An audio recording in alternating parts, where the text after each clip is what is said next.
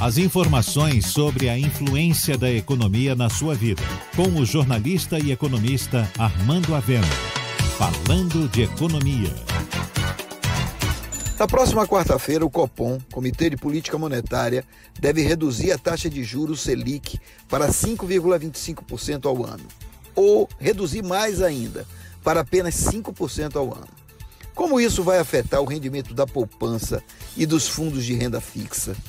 Na verdade, com os juros em queda, tanto a poupança quanto os fundos de renda fixa estão rendendo pouco, cerca de 4% ao ano e quando se desconta desse percentual o valor da inflação, o rendimento cai mais ainda, fica em 1% ou menos, a depender da taxa de administração.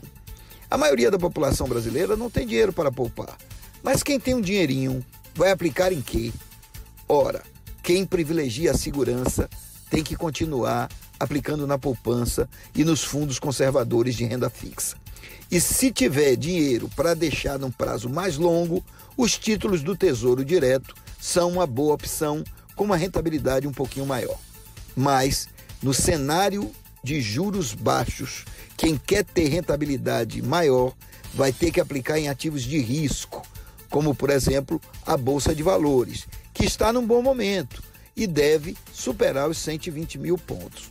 Mas a Bolsa de Valores é investimento de risco e de longo prazo, e o preço das ações podem variar a depender de vários fatores. Por isso, é preciso cuidado e conhecimento para investir em ações.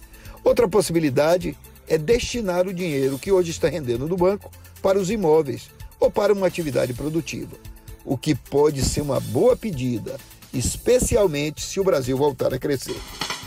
Você ouviu Falando de Economia, com o jornalista e economista Armando Avena.